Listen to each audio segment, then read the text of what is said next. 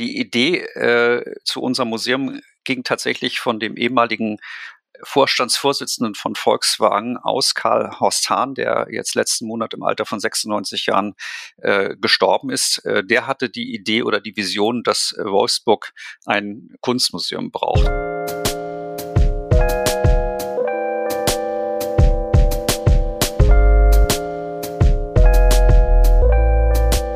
Herzlich willkommen zu Extrem Dumme Fragen, dem Podcast über Kunst und die Welt.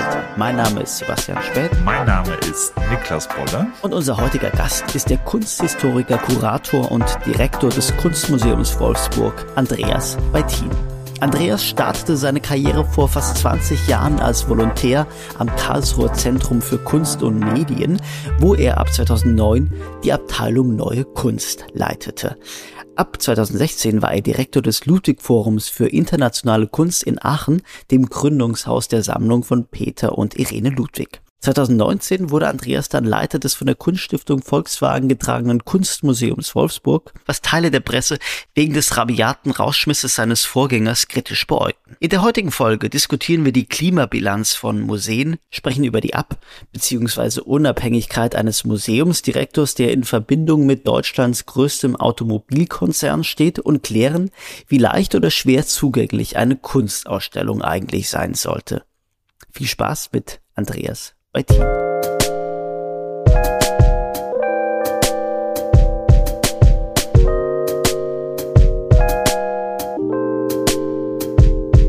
Niklas, wir haben es heute mit einem Mann zu tun, der sich als Macher ambitionierter Ausstellungen einen Namen gemacht hat, mit denen er den Anspruch verfolgt, eine Verbindung herzustellen zwischen Wissenschaft, Politik und natürlich Kunst. Herzlich willkommen, lieber Andreas Beitin. Hallo. Hallo auch von mir. Nee, das hat jetzt gedauert. ja, ich habe, äh, Andreas, ich habe von deiner herausragenden Arbeit als äh, Kurator gesprochen und würde es jetzt gerne mit ein paar äh, Beispielen äh, von, äh, von dir konzipierten Ausstellungen belegen. Ähm, zum Beispiel eine Ausstellung über feministische Theorie, Kunst und Feminismus, eine Ausstellung über das Erdölzeitalter mit dem, mit dem Untertitel Schönheit und Schrecken des Erdölzeitalters und eine äh, Ausstellung über die Kunstgeschichte des Oralen. Ähm, das ähm, führt, hat mich zumindest in der Vorbereitung so zu, zu der Frage geführt, was hat ein Kunstmuseum deiner Vorstellung nach heute zu bewirken und welche relevanten Fragen sollte man als Museumsdirektor oder Ausstellungsmacher stellen? Ja, also erstmal vielen herzlichen Dank überhaupt für die Einladung, hier mit euch äh, reden zu können. Ich habe mich sehr gefreut darüber und äh, freue mich natürlich nach wie vor noch hier äh, so ein bisschen Rede und Antwort äh, zu geben. Äh, zuerst möchte ich, bevor die Vielzahl an Fragen äh, beantwortet werden sollen, etwas richtigstellen, weil tatsächlich die genannten Ausstellungen waren alles wunderbare Schauen, die wir hier in den letzten Jahren im Kunstmuseum Wolfsburg realisiert haben, wenn bei oder wenn auch ich nicht komplett für alle natürlich sozusagen als Urheber verantwortlich zeichnen kann kann. Also die Ausstellung in aller Munde beispielsweise, wo es um das Oral in der Kunst geht, das hat meine äh, tolle Kollegin Uta Rukamp konzipiert. Äh, die Eul-Ausstellung, die ist von zwei externen Kuratoren ans Haus gebracht worden. Das war schon vor meiner Zeit von Alexander Klose und Benjamin Steininger, die, mit denen ich das dann zusammen hier weiter äh, vorbereitet und äh, später auch kuratiert habe. Also insofern äh, und auch die letztgenannte oder die zuerst genannte Ausstellung Empowerment, wo es um Kunst und Feminismen geht, äh, auch die habe ich nicht alleine äh, kuratiert, sondern das war ein ganzes Team. Also eben auch nochmal Uta Rukam, die ich schon genannt hatte, und Katharina Koch als externer Spezialistin. Und insofern war äh, das also doch eine, eine kollektive Leistung. Aber vielleicht auf die, auf die generelle Frage zurückzukommen. Also tatsächlich ist es mir äh, mit verschiedenen Programmlinien, die wir hier im Kunstmuseum Wolfsburg fahren, ein, ein Anliegen, äh, tatsächlich äh, ja gesellschaftspolitische Themenstellungen aufzugreifen oder das, was man darunter vielleicht subsumieren kann. Also es geht um Fragestellungen, die letztendlich oder wo ich mich in der Verantwortung sehe als jemand, der äh, das Privileg hat, äh, Direktor eines Kunstmuseums zu sein, äh, dass man tatsächlich Themen in die Gesellschaft hineinträgt, die man selber für relevant hält und von denen man überzeugt ist, dass die tatsächlich notwendig sind, um die eben auch im Kunstkontext thematisiert zu werden oder auch wo man eben mit Kunst eine bestimmte äh, Geschichte, nenne ich es jetzt mal, äh, erzählen kann und die letztendlich mit dazu beiträgt oder dazu führt, dass einfach ein Bewusstsein geschaffen wird. Entweder, dass man Menschen dazu bringt, sich über Dinge Gedanken zu machen, die sie vielleicht vorher so nicht auf dem Schirm hatten oder eben auch äh, vielleicht Dinge, die man besser lieber verdrängen will und so weiter äh, zu thematisieren. Insofern sind das alles Schauen, die meisten von denen jedenfalls, die genannt worden sind, die zu der Programmlinie eben der, äh, die wir intern eben unsere gesellschaftspolitische Programmlinie nennen, äh, die eben dazu führen, solche Themenstellungen hier aufzugreifen und äh, die dann hier umgesetzt werden können. Und das ist eine wunderbare Sache, dass wir hier eben die räumlichen Möglichkeiten haben, dann auch dementsprechend großzügig diese Ausstellung oder auch diese Themen dann äh, darzustellen und gerade die bei uns jetzt zuletzt gelaufen ist, Empowerment, äh, wo wir tatsächlich dann weltweite äh, Netzwerke gespannt haben und immerhin das geschafft haben, 115 künstlerische Positionen dann hier nach Wolfsburg zu holen und eben Kunst, feministisch orientierte Kunst des 21. Jahrhunderts erstmalig zu zeigen. Vielleicht noch als Ergänzung zu, zu meiner Einstiegsfrage, aber würdest du mir zustimmen, dass es schon so ist, dass man, wenn man dich ans Museum holt, weiß, dass man da einen politischen Kopf geholt hat? Naja, ich glaube schon, als ich mich hier damals vorgestellt habe, hatte man ja gesehen, was ich vorher gemacht habe. Ich habe mich mit, ich glaube, nicht weniger als 15 Ausstellungsprojekten hier dann äh, vorgestellt. Also man hat, äh, glaube ich, schon ziemlich genau gewusst, was, äh, was man sich da ins Haus holt oder wen man sich besser gesagt ins Haus holt. Und insofern liefere ich jetzt das ab, was, äh, wenn man so will, bestellt worden ist. Und äh, natürlich ist es ein ganzes Portfolio. Es sind ja auch nicht nur gesellschaftspolitische Ausstellungen, die ich mache, sondern eben auch äh, kulturwissenschaftliche Untersuchungen, wie jetzt mit der auch schon, die wir vor uns haben, wo wir die Rezeptionsgeschichte von Piet Mondrian zeigen, was mir persönlich eine ganz besonders große Freude ist, dass wir hier nach über zehn Jahren mal wieder was mit klassischer Moderne am Haus machen, was ja auch eine großartige Möglichkeit ist. Und äh, natürlich soll auch die Sammlung äh, immer wieder auch äh, thematisiert und ausgestellt werden. Aber diese Ge Programmlinie der gesellschaftspolitischen Kunst, die ist mir natürlich schon sehr wichtig und äh, die im Grunde genommen auch so ein bisschen auch was vielleicht mit meiner, mit meiner Zeit im ZGM zu tun hat, weil wir da natürlich auch äh, immer wieder auch solche Ausstellungen dann präsentiert haben, die unglaublich eng und stark am Puls der Zeit waren und äh, tatsächlich wirklich oftmals dann auch den, den Finger in die Wunde gelegt haben oder eben die dann eben auch, äh, ja, wie ich schon sagte, bestimmte Themen aufgegriffen haben, die uns allen wichtig waren und, und die eben auch in der Gesellschaft thematisiert werden sollten. Mhm. Mhm. Äh, bevor wir da etwas tiefer einsteigen, du hast es ja gerade schon so angedeutet, was also vor deinem jetzigen Engagement war. Würdest du einmal so ein bisschen ähm, deine, deine, äh, deinen Werdegang für uns skizzieren, damit wir und unsere Zuhörerinnen und Zuhörer wissen, äh, wo her du kommst und vielleicht fangen wir direkt an mit der Richtigstellung deines Wikipedia-Artikels.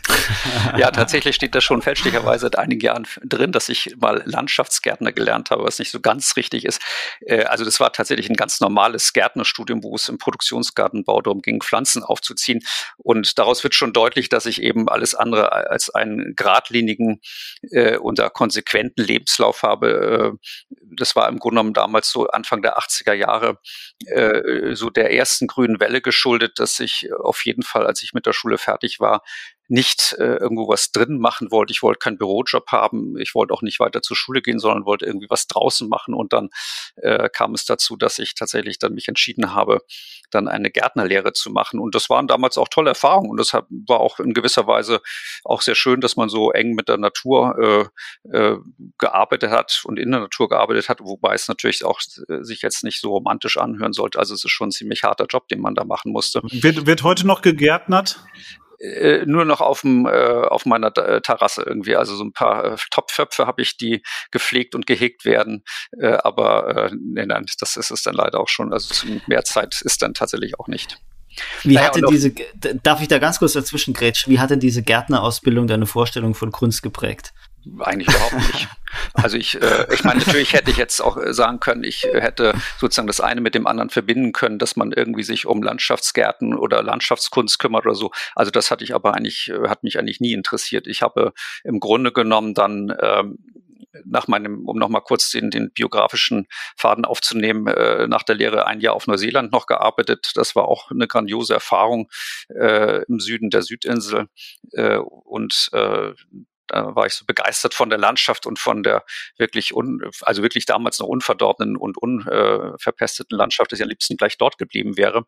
Äh, aber gut, dann habe ich noch eine, äh, eine Fortbildung im Rahmen des äh, äh, der Gärtnerei noch gemacht und äh, zum staatlich geprüften Gartenbautechniker und habe dann in der Zeit eigentlich so gedacht, naja, das ist dann doch nicht das, was ich bis zu meinem Lebensende machen möchte und, hab, und habe dann noch mein äh, Abitur nachgeholt äh, und dann erst im Alter von 26, also wo andere schon ihr Volontariat anfangen, erst angefangen, dann zum großen Entsetzen äh, meines Vaters dann äh, Kunstgeschichte zu studieren.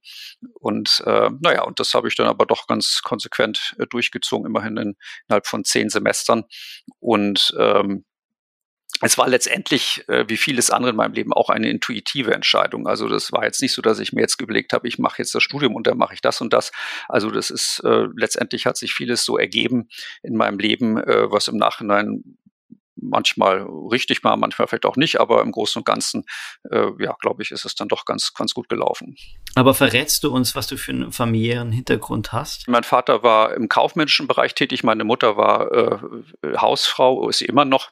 Und äh, wir sind auch letztendlich, das, auch das war auch keine, keine kunstaffine äh, Familie, in der ich groß geworden bin. Also natürlich ist man hin und wieder mal ins Konzert gegangen oder äh, aber äh, unsere Urlaube haben wir in der Regel an der Ostsee verbracht und also Kunst spielte eigentlich überhaupt keine Rolle. Und ähm, also auch das war, wie gesagt, auch eher eine intuitive Entscheidung, weil ich im Laufe meines Lebens festgestellt habe oder mir selbst die Frage gestellt habe, wenn ich in eine Stadt komme, die ich nicht kenne, gehst du erst in den botanischen Garten oder guckst dir irgendwie eine Kirche an oder gehst ins Museum oder gehst ins oder irgendwie ein Schloss oder weiß ich wie. Und dann musste ich einfach immer wieder feststellen, naja, eigentlich interessiert mich Kunst und Kultur dann doch mehr als, als äh, die Landschaft oder, oder die Gärtnerei und so weiter. Und das hat dann alles mit dazu geführt, dass ich dann damals, als ich äh, mein Abitur dann äh, hatte, äh, überlegt habe, ich studiere jetzt mal ein Semester Kunstgeschichte und wenn es äh, dann ganz schrecklich ist, dann äh, muss man nochmal seine äh, Entscheidung überdenken. Aber ja, irgendwie war es dann doch eine gute Entscheidung, eine richtige Entscheidung und insofern sitze ich jetzt hier. Aber was, was schießt denn bei, den, bei der Familie auf mehr Unverständnis? Die Entscheidung, Gärtner werden zu wollen oder das Kunstgeschichtsstudium? Beides, wobei das Kunstgeschichtsstudium äh, noch mehr auf Unverständnis stieß, weil äh, das war so bei meinem Vater so, naja, also die brotlose Kunst und äh, das ist ja völlig absurd, sowas zu studieren. Und aber meine Mutter hat mich eigentlich immer unterstützt und hat das dann auch durchgeboxt, äh, dass ich äh, dann auch so ein bisschen unterstützt worden bin von meinen Eltern. Aber ich habe auch immer äh, gejobbt neben dem Studium, also dass ich dann auch einen Teil meines Einkommens dann auch selbst erwirtschaftet habe und so weiter. Aber, aber klar, ich, ich aus heutiger Perspektive Perspektive würde ich schon auch sagen, verstehe ich meinen Vater auch, dass der jemand, der so äh, ziemlich tough äh, im, im Handel unterwegs war, dass das für ihn etwas, etwas merkwürdig war. Ich meine, dass, äh, dass jetzt sein Sohn äh, Kunstgeschichte studieren wollte. Und ähm, ja, aber immerhin, als ich dann die Promotion in der Tasche hatte, äh, äh, habe ich dann äh, zumindest äh, eine Anerkennung bekommen, dass mein Vater sagte, dass er das doch sehr stolz auf mich sei. Also das ist das schon, was dann der diese familiäre Background mit sich bringt, dass man den Anspruch hat, im weitesten Sinne Karriere zu machen. Ja, also das, also zumindest von meinem, äh, von der Seite meines Vaters aus, glaube ich, war das schon natürlich da, dass äh, man letztendlich als jemand, der sehr äh, relativ konservativ und, und äh, ein patriarchales Denken für sich in Anspruch genommen hat, für den war das schon selbstverständlich, dass man eben dann doch eben sein Mann stehen muss. Und dazu gehört eben natürlich auch ein gutes Einkommen und äh, einen erfolgreichen äh, Berufsweg zu einzuschlagen. Und hast du jetzt heute für dich festgestellt, dass es da eine Verbindung gibt zwischen der, der Gärtnerei und der Kunst? Vielleicht so ein ästhetischer Anspruch oder? Na, eher indirekt, äh, weil ich nach wie vor natürlich noch sehr naturverbunden bin und, und äh, dementsprechend auch mich äh, aufgrund dieser Naturverbundenheit und natürlich äh, vor dem Hintergrund des Wissens äh, der ganzen Klimakatastrophe und so weiter, äh, dass wir dementsprechend eben auch uns bemühen, im Rahmen der Möglichkeiten ein etwas in Anführungsstrichen grüneres Museum zu werden, auf Nachhaltigkeit achten, natürlich Energiesparen und so weiter und so fort. Also was man da alles machen kann oder auch nur bedingt machen kann. Also das wäre dann höchstens noch die indirekte Beziehung, aber ansonsten ansonsten würde ich schon sagen, dass das Ganze äh, für mich äh, heute eigentlich keine Relevanz mehr hat. Da, da müssen wir jetzt an der Stelle vielleicht noch was richtig, richtig stellen, weil manch einer wird jetzt vielleicht denken, hm, dieses grüne Denken und dann so eine Stadt, Automobilstadt wie Wolfsburg, aber ähm, es gibt zwar da diverse Umfragen, aber in der einen oder anderen Umfrage, Befragungsstudie, whatever, ist äh, Wolfsburg zur nachhaltigsten Stadt 2021 und 2022 erklärt wurden. Habe ich, habe ich extra in der Vorbereitung auf diese Folge nachgeschaut. Und was so ähm, Zufriedenheit der Bevölkerung angeht, liegt Wolfsburg auch ziemlich weit vorne. Ja, das, äh, die Einkommensverhältnisse sind in dieser Stadt ja relativ hoch und äh, es hat mich natürlich auch gefreut, dass Wolfsburg zu einer äh, der nachhaltigsten Städte gewählt worden ist. Also ich weiß jetzt nicht, ob wir da jetzt auch einen Anteil daran haben, aber äh, es, ich schätze mal, es liegt wahrscheinlich daran, dass eben aufgrund der relativ hohen Elektromobilität und der Bestrebungen, die natürlich da äh, hier dann auch äh, vor Ort gegeben sind, dass das wahrscheinlich auch mit den Ausschlag gegeben hat, dass äh, die Nachhaltigkeit hier so eine Rolle spielt. Hm. Aber das ist im Grunde genommen, also wir haben natürlich andere äh, Herausforderung, sage ich jetzt mal, im Museum, weil wir natürlich, äh, also für diejenigen, die unser Haus kennen, ist ja ein, ein riesengroßer Kubus von 40 mal 40 äh, Meter Grundfläche und 16 Meter Raumhöhe, also den 365 Tage im Jahr zu klimatisieren. Da ist schon allerhand Energie für notwendig und äh, dann kommen natürlich auch noch die ganzen Transportkost äh, Transportdinge dazu und, und äh, was so alles noch mit eine Rolle spielt, die Druckprodukte und so weiter. Also es ist schon ein relativ großer Ressourcenverbrauch, den wir hier veranstalten und äh, einerseits ist es natürlich wunderbar, dass wir das machen können. Andererseits muss man natürlich schauen, wie man das in Zukunft auch ähm, so hinbekommt, dass man einfach das auf ein äh, ich will nicht sagen Minimum reduziert, aber dass man schon auch äh, wirklich schaut, dass man da möglichst viel dann eben äh, einspart oder beziehungsweise nicht verbraucht. Und ja, das ist ja echt eine spannende Frage. Glaubst du, dass man äh, in Sachen äh, Klimaschonung äh, als Museum äh, Dinge machen kann, die über Symbole hinausgehen, die wirklich irgendwo zu packen? Ja, also bedingt. Zwar nur, aber ich meine, also ich denke mal, zum einen muss man es wahrscheinlich auf einer globalen Ebene angehen und da sind natürlich die entsprechenden Museumsverbünde wie ICOM und so weiter gefragt, dass also zumindest schon mal dafür gesorgt wird, dass einfach diese Klimakorridore äh, erweitert werden. Also für diejenigen, die äh, von Hörern und Hörerinnen das nicht wissen, also die Museen haben sich im Grunde genommen äh, verpflichtet, internationale Standards einzuhalten. Das heißt, man muss äh, sozusagen seine äh, Kunstwerke nicht nur äh, deponieren, sondern auch ausstellen im äh, Rahmen von 20 äh, Grad plus minus ein Grad bei einer relativen Luftfeuchte von 55 Prozent. Äh, und das, dafür braucht man einfach eben sehr viel Energie, um das eben in, gerade auch in unser heißer, in den heißer werdenden Sommern auch einhalten zu können. Und äh, wenn man da diese Korridore so ein bisschen größer zieht, dann kann man natürlich schon äh, auch äh, deutlich Energie einsparen. Ich kann mich noch gut daran erinnern, 2019, als ich hier angefangen habe, es war ein ziemlich heißer Sommer, äh, und wir haben ausschließlich nur eigene Kunstwerke äh, ausgestellt, wo ich dann sagte, naja, aber wir können jetzt doch auch äh, von 20 Grad hochgehen und äh, meinetwegen auf 23 Grad äh, das äh, Museum klimatisieren, dann würde man etwas weniger Strom verbrauchen. Aber da musste ich mich aufklären, dass wir leider die Physik nicht aushebeln können, denn je höher die Luftfeuchtigkeit, äh, Lufttemperatur ist, desto mehr Luftfeuchtigkeit ist da drin enthalten. Das heißt, um, um die Feuchtigkeit wieder rauszubekommen, musste wieder geheizt werden. Das heißt, man hätte also bei 40 Grad Außentemperatur hätte man noch mehr heizen müssen, um eben die Feuchtigkeit rauszubekommen. Das sind einfach diese Dinge, die lassen sich nicht ändern. Deswegen äh, muss man, wenn man diese Korridore vergrößert, dann eben auch nicht nur die Temperatur, sondern auch die Luftfeuchtigkeit mit bedenken. Und das muss natürlich aber auch ganz langsam geschehen. Also das ist, glaube ich, schon ganz wichtig und eben auch für die Kunst, für die ich natürlich ja auch verantwortlich bin, dass sie erhalten bleibt, dass diese Korridore eben sich ganz langsam verschieben. Und dann ist es, glaube ich, aber auch zumindest das, was mir verschiedene äh, Konservatorinnen und Konservatoren gesagt haben, durchaus auch akzeptabel, dass man äh, von diesen ganz strengen, begrenzten Korridoren weggeht. Und das, glaube ich, würde dann schon eine unglaubliche Menge an Einsparmöglichkeiten tatsächlich auch dann äh, ermöglichen. Aber darüber hinaus, klar, gibt es natürlich auch solche Sachen, dass man eben äh, Ausstellungsdisplays wieder verwendet, äh, nicht einmal weggebraucht und wegschmeißt, dass man äh, bei den Transporten, das macht natürlich auch viel aus, wenn es geht, irgendwie auf Luftfracht verzichtet, sondern bei größeren Transporten oder bei Überseetransporten auf Seefracht geht das. Das macht natürlich nicht jeder Leihgeber mit und nicht jede Künstlerin und jeder Künstler, aber zumindest muss man es versuchen, weil dadurch ist natürlich auch nochmal allerhand an CO2-Emissionen einzusparen. Das ist jetzt vielleicht eine dumme Frage, aber du hast gerade die, die Herausforderungen im, in Bezug auf Temperatur angesprochen. Ähm, können, kann dann, können Einrichtungen wie, wie Wolfsburg beisp beispielsweise ähm, im, mit Blick auf zukünftige Herausforderungen von Museen wie dem Louvre Abu Dhabi lernen? Weil, weil man eben dort schon jetzt vor diesen Temperaturherausforderungen steht?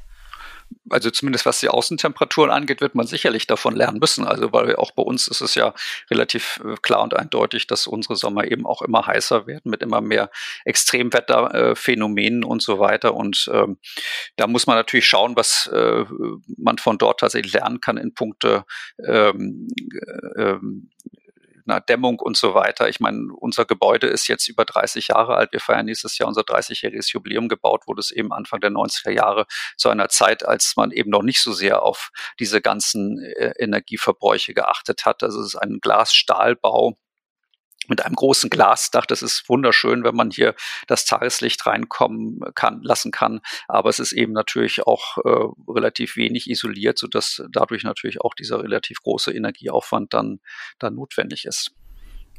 Bedeutet aber, dass äh, wahrscheinlich äh, klimatechnisch die meisten Museen in Deutschland ähm, Auslaufmodelle sind, oder? Ja, ich meine, es gibt da ja verschiedene Studien oder auch gerade vor allen Dingen die Berliner Museen, äh, so schön sie ist, aber die neue Nationale Galerie in Berlin ist äh, energetisch natürlich äh, zumindest vor der Renovierung, nach der Renovierung, nach der Re Renovierung ist es vielleicht etwas besser geworden, aber insgesamt natürlich energetisch ein ziemliches Desaster und selbst ja dieser geplante Neubau von Herzog de Moron, auch der ist ja, das ist ja jetzt schon klar, dass das also energetisch tatsächlich eben auch alles andere als ein vorbildlicher Bau ist und, und äh, das ist natürlich bedauerlich, dass äh, man äh, bei Museen, die neu gebaut werden, dass man nicht auf diese Belange mehr Rücksicht nimmt.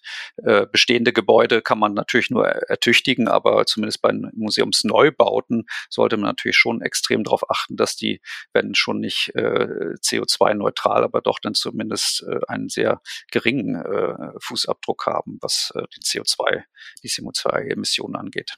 Gibt es da denn, äh, und da können wir das Thema auch abschließen, äh, international irgendwie Beispiele, wo das gelungen ist, wo man jetzt äh, klimaschonend gebaut hat? Im Museumsbereich? Das könnte ich jetzt so konkret nicht sagen. Also man müsste tatsächlich, ihr habt es ja schon angedeutet, vielleicht wirklich mal äh, sich die Neubauten in Abu Dhabi und so weiter anschauen. Wobei mir da jetzt auch ehrlich gesagt kein Bauerinnerung äh, oder aufgefallen ist, wo man sagen kann, das ist jetzt ganz toll geworden und äh, die sind vorbildlich. Also das ist, man muss einfach nur schauen, dass man eben in Zukunft das Beste draus macht und eben guckt, dass man eben, wenn schon ein Museumsneubau, wobei natürlich auch Architekten einem immer wieder sagen, dass die größte CO2-Sünde schon beim Bau passiert passiert. Also das, was da an CO2-Emissionen sozusagen ausgelöst wird durch einen Neubau, das kann man selbst durch den effizientesten Betrieb nie wieder einsparen. Also auch das ist ja etwas, was äh, ja immer wieder auch mitbedacht werden muss. Äh, denn äh, Zementherstellung ist eine extrem CO2 äh, stark emittierende äh, Praxis und, und damit ist natürlich schon mal auch ein Grundübel gelegt beim Neubau. Aber hast du eine Idee oder eine Vorstellung vom Museum der Zukunft? Ja, ich habe auch, naja, ich meine, es gibt natürlich viele Möglichkeiten. Also das ist äh, erstmal ist natürlich die Frage, wie weit man tatsächlich, und das müsste man auch nochmal äh, ganz konkret untersuchen, bevor man da weitere Schritte äh, äh, angeht, äh, zu untersuchen, wie sehr Kunst oder wie weit Kunst tatsächlich auch andere Temperaturen und andere Luftfeuchtigkeiten tolerieren kann. Äh, da gibt es ja in Teilen der Konservatorenschaft äh, ja sehr äh, strikte Vor Ablehnungen und Vorbehalte und äh, die natürlich dafür kämpfen, dass alles so bleibt, wie es ist. Aber ich glaube schon, dass es da sicherlich Möglichkeiten gibt. Natürlich nicht für jede Kunst. Es hängt natürlich immer vom Medium ab, was es ist. Aber ich glaube schon, dass man da sicherlich äh, etwas machen kann. Und äh, ich meine, es wird in Zukunft sicherlich auch nicht so sein, dass wir alle in unklimatisierten Museen äh, arbeiten. Äh, Soweit wird es wahrscheinlich zumindest erstmal nicht kommen. Aber wenn es um das Museum der Zukunft geht, wäre es natürlich schon schön, wenn man auch immer wieder vielleicht Ausstellungen ermöglicht, die eben auch dann äh, eine geringere Klimatisierung brauchen oder wo man vielleicht wirklich auch, wenn es dann die Möglichkeit bietet, äh, dann auch bei den entsprechenden Kunstwerken einfach auch mal das Fenster aufzumachen und äh, die Natur reinzuholen. Ich hätte ja Lust, Niklas, die Frage an dich weiterzugeben, weil du, du hier kommst doch aus der Baubranche, oder? Ich möchte nicht drüber reden. Sollen jetzt die Klimabilanz von Gebäuden diskutieren. Äh, ich glaube, wir schließen das Kapitel mal ab, denn ja, eigentlich genau. interessiert uns ja unser Gast. Nicht? Und äh, ja, äh, Andreas, wir haben dich eben unterbrochen und zwar in deiner Münsteraner Episode, nicht wahr? Ja, Münster, das war toll. Meine Heimatstadt, ja. Ich, ah, okay, ja. Äh, wir, kommen, wir kommen nach Karlsruhe und suchen mal nach den Spuren von Sebastian Späth. Aber äh, Ich höre mir das gerne an, dass du Münster gut findest. Bitte erzähl. naja, das war tatsächlich dann, äh, als ich eben zu, äh, zu dieser Gartenbauschule gegangen bin und dort meinen staatlich geprüften Gartenbautechniker gemacht habe. Da bin ich äh, vor diesem Hintergrund nach Münster gezogen und äh, war begeistert, weil es einfach eine wahnsinnig quirlige, schöne Stadt war. Ich meine, Münster hatte damals, ich meine, mich zu erinnern, 55.000 Studenten, also jeder vierte Einwohner bzw. Einwohnerin war eine Studentin. Und äh, insofern war das ja eine sehr quirlige, äh, schöne Zeit äh, und, und die ganzen universitären Einrichtungen waren alle mitten in der Innenstadt. Also man hat wirklich in dieser Stadt studiert und äh, auch das Leben natürlich auch genossen, indem man einfach äh, mittags oder und im Sommer sich in die Cafés gesetzt hat. Also natürlich auch ernsthaft studiert, aber es war schon auch mit einem doch äh, äh doch großen mit einer großen Lebensqualität verbunden. Und das, äh, ich weiß nicht, ob das gerade Gendern war oder ob du äh, bewusst Studentin gesagt hast, weil das ist ja ein großer, bekannter Vorteil der Universitätsstadt Münster, in der ich nie studiert habe, aber dass jedem Studenten zwei Studentinnen zugeteilt werden, gell? Na, ich glaube, in der Kunstgeschichte war es schon eher umgekehrt. das stimmt natürlich. Sollen wir das Stichwort Karlsruhe geben oder ja, gerne. Um einfach vorstellen, also sozusagen, um es jetzt vollständig ja. zu machen, damit Niklas, damit Niklas zufrieden damit ist. ich zufrieden bin, ja. ja. Es gab ja noch eine äh, dreijährige Zwischenstation in Düsseldorf, äh, wo ich dann äh, gelebt und gearbeitet habe und parallel dazu meine Dis dann äh, abgefasst habe. Und auch die Zeit war in, wirklich natürlich toll mit der ganzen äh, Düsseldorfer Kunstszene und so weiter. Und dann äh, im Oktober 2004, äh, nach, direkt nach der Promotion, bin ich dann nach äh, Karlsruhe ans ZGM gekommen und äh, ja, und das war diese elf Jahre, die ich dort verbracht habe und gearbeitet habe. Das war einfach eine wahnsinnig tolle Zeit, die mich bis heute immer noch sehr stark prägt und, und natürlich immer noch ganz viele liebe Kolleginnen und Kollegen, äh, mit denen ich noch im Kontakt bin, arbeiten und, und, äh, und natürlich auch über die ganze Zeit auch die, äh, die Fortentwicklung des Hauses natürlich auch mitverfolgt. Wie, wie läuft es denn im Museumskontext? Also da ist ein junger, begabter äh, Kunsthistoriker, der schreibt seine Dissertation über ähm, die, die Geschichte des Schreis in der Kunst. Ähm, läuft es da so ähnlich wie bei, bei großen Unternehmen, dass es da Headhunterinnen und Headhunter gibt, die sozusagen angesetzt werden, den besten Nachwuchs fürs Museum ähm, zu, zu, zu organisieren? Oder bewirbt man sich als junger Absolvent am ZKM? Ja, das war eigentlich ganz äh, trivial. Also es gab eine Ausschreibung und äh, eigentlich hatte ich gedacht, dass ich als promovierter Akademiker irgendwie was anderes machen könnte als äh, ein Volontariat, wo man dann wieder nur mit, ich glaube damals 900 Euro dann im Monat auskommen muss. Aber trotz allem kannte ich das ZKM von vielen Besuchen vorher und war einfach fasziniert von dem Haus und äh, hatte dann damals gedacht, na gut, ich stelle mich da mal vor. Und äh, ja, irgendwie scheint doch der Eindruck nicht so schlecht gewesen zu sein, so dass ich dann auch äh, da den Zuschlag bekommen habe und bin dann eben nach äh, Karlsruhe gezogen und ähm, ja, und dann äh, das knapp ja. 80 knapp 80 Ausstellungen dort kuratiert oder oder sozusagen ja, das äh, waren, konzipiert. Ja, ja, das oder ja, ja, irgendwie es war eine ganze eine ganze Menge, die wir äh, mit Peter Weibel zusammenzuarbeiten hat man da hat man ja auch einen ziemlichen sozusagen dynamischen äh, äh, Chef gehabt. Der, nein, aber es, das kann sein. Ich glaube, das waren tatsächlich rund, äh, rund oder gut 70 Ausstellungen, die ich damit äh, konzipiert oder oder als Projektleiter dann mit betraut habe. Und ähm, genau, also das ja. Ja, als ich mir deine, deine, deine Ausstellungshistorie oder dein Ausstellungsöffre angeschaut habe, habe ich so den Eindruck gewonnen, dass du einen relativ breiten Kunstbegriff hast. Ähm, könntest du uns den mal mitteilen und könntest du daran anknüpfen, so ähm, in dem Zusammenhang erklären, welche Aufgabe deiner Vorstellung nach ein Museumsdirektor hat? Also ich glaube, dieser breitere Kunst, Kunstbegriff resultiert tatsächlich eben aus äh, dieser ZKM-Zeit, also wo ja doch die Verbindung von Kunstwissenschaft und Technik eine maßgebliche Rolle gespielt hat und vor allen Dingen auch eben über, immer über den Tellerrand hinaus gucken. Ich kann mich daran erinnern, dass wir äh, da äh, 2013, glaube ich, war es, eine Ausstellung gemacht haben, Global Activism, äh, wo es eben um die Verbindung und die äh, gegenseitige Beeinflussung von künstlerischen Praktiken und von aktivistischen Handlungsweisen gegangen ist. Und also wo eben auch diese Grenzverschiebung Grenzverschiebung oder Grenzauflösung immer wieder auch eine Rolle gespielt hat. Und äh, insofern hat das auch mit dazu beigetragen, dass ich, dass es mir auch heute ganz wichtig ist, was wir, wenn wir zum Beispiel äh, Publikationen machen, dass wir immer wieder auch äh, Leute aus anderen Disziplinen einladen, also nicht nur KunstwissenschaftlerInnen oder nicht nur KunsthistorikerInnen, sondern eben auch äh, aus der Theologie beispielsweise oder aus der Psychologie, als man wirklich immer wieder auch mal die Kunst aus einer anderen Perspektive sich anschaut, äh, weil ja oftmals ja schon zu ja, bestimmten Themen ja auch schon viele Publikationen vorliegen oder auch Themenstellungen eruiert worden sind. Und insofern äh, fragt man sich natürlich auch eben auch das dann als Museumsdirektor, was können wir sozusagen tun, um nicht nur eine neue künstlerische Position zu präsentieren, sondern auch nochmal unter einer anderen äh, Herangehensweise sozusagen zu untersuchen. Und ähm, das ist eben auch das, was mich eben als Museumsdirektor tatsächlich eben auch umtreibt, äh, ein Haus zu äh, oder ein Haus so zu leiten, dass es eben dann auch, also nicht nur für den Inner Circle, nicht nur für die Kunstinsider äh, sozusagen interessant ist, sondern eben auch auf, für die Menschen auf der Straße, die sich eben idealerweise davon angesprochen fühlen, was man macht, weil man äh, auf verschiedenen Ebenen äh, dann äh, Zugänge schafft, die es vielleicht etwas leichter äh, werden lassen, dann in ein Museum reinzugehen. Du, du hast äh, gerade Publikationen genannt. Lass uns da mal bleiben, weil ich ähm, weiß, dass du da ganz ambitioniert bist. Äh, ich will mal ganz frech fragen, äh, Ausstellungspublikation, wer liest denn sowas eigentlich? Ja, es ist eine durchaus berechtigte Frage. Das stellen wir uns natürlich auch jedes Mal, wenn wir wieder ein 300 Seiten Buch machen, wie jetzt gerade aktuell.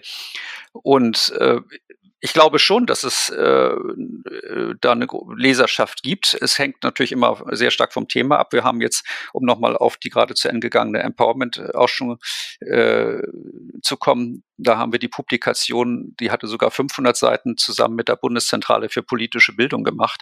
Und das hatte eben den riesen Vorteil, dass dieses dicke Kompendium mit 50 AutorInnen und InterviewpartnerInnen, äh, dass wir dieses 500 Seiten starke Kompendium für sieben Euro weggeben können. Und da haben wir bei uns im Museum, was für, glaube ich, der Rekord hier ist, äh, über 2000 Bücher verkauft, weil einfach für sieben Euro die Leute es natürlich mitgenommen haben. Und natürlich gehe ich nicht davon aus, dass jetzt jeder das gesamte Buch komplett durchliest, aber da kann ja jeder dann äh, im Grunde genommen den Aspekt rauspicken, der oder äh, den er oder den sie interessant findet.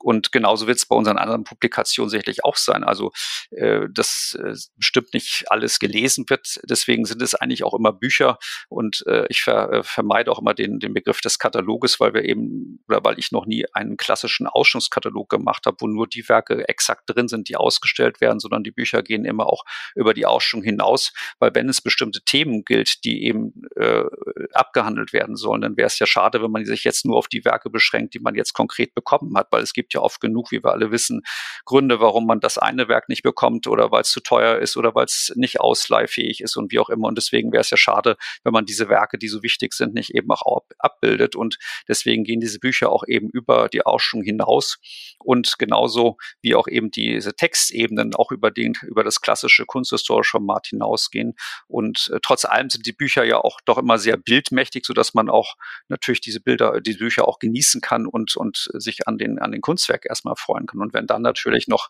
der eine oder die andere äh, noch einen Text liest, dann ist es natürlich schön und ich bekomme schon auch relativ viel Rückmeldungen, also äh, äh, wo ich so denke, naja, also offensichtlich es wird schon hin und wieder gelesen, aber klar, also da mache ich mir auch keine Illusion, dass jetzt irgendwie nun äh, die Bücher nun, äh, also es sind ja sowieso im Kunstkontext relativ niedrige äh, Auflagenhöhen, also insofern äh, ist es natürlich nichts, wo man jetzt äh, an irgendwelche Romanauflagen herankommt oder so.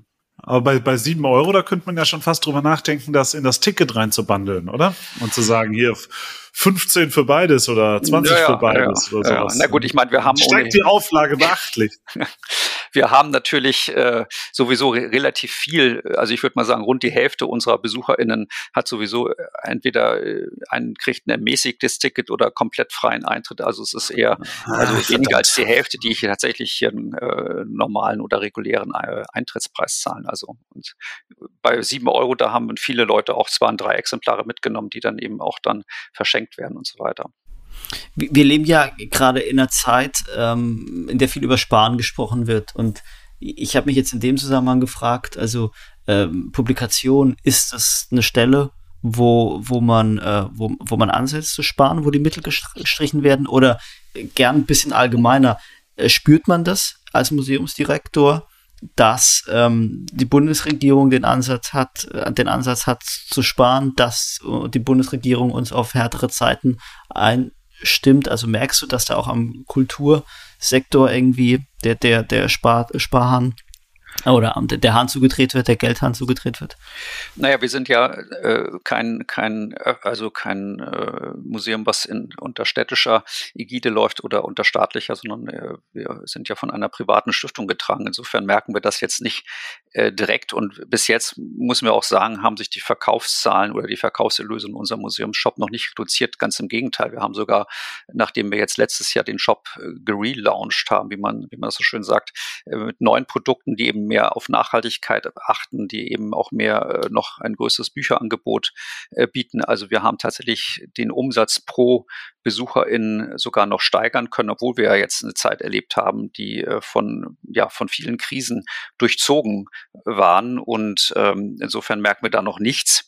Und natürlich ist aber, ist aber die Frage, wie weit man in dem Bereich auch sparen kann, durchaus berechtigt. Und wir haben die natürlich auch bei jeder neuen Publikation, wenn dann wieder einige 10.000 Euro für so ein Buch ausgegeben werden, äh, kommt natürlich unser Geschäftsführer und äh, es gibt natürlich dann die Diskussion, wie weit das jetzt, ob es jetzt wirklich 300 Seiten sein müssen oder ob es nicht auch 200 reichen und ob man nicht das irgendwie alles etwas äh, schlanker machen kann im Sinne von kostengünstiger. Aber letztendlich äh, stehen wir doch alle auf dem Standpunkt, denn dass so eine Publikation das ist, was bleibt. Und auch das ist ja letztendlich wiederum nachhaltig, auch wenn man natürlich erstmal relativ viel Ressourcen verbraucht. Aber wenn so eine Ausstellung nach drei oder vier Monaten dann zu Ende geht, dann sind es die Bücher, die bleiben und die dann auch über auf Wochen hinaus noch in den äh, Buchläden zu finden sind und wo man sich natürlich freut, freut, wenn ich in Berlin oder woanders unterwegs bin, wenn dann irgendwie unsere Bücher irgendwo ausliegen im Shop, in anderen Museen oder äh, bei Buchhandlungen. Also das äh, ist ja schon eine Bestätigung, dass man dann merkt, okay,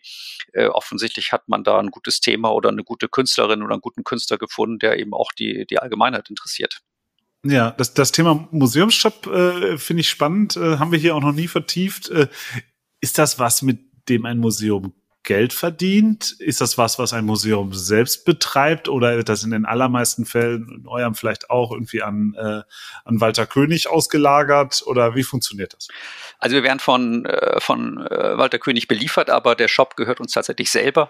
Äh, klar, es gibt Museen, wo der ausgelagert ist. Das ist sicherlich auch eine gute Alternative. Wir betreiben ihn selber, äh, machen aber tatsächlich keinen Gewinn damit. Also der wird bei uns querfinanziert. Ähm, durch einen anderen Bereich. Das, auch das ist ja vielleicht äh, etwas ungewöhnlich, weil wir produzieren ja schon seit über 20 Jahren äh, Wandsysteme.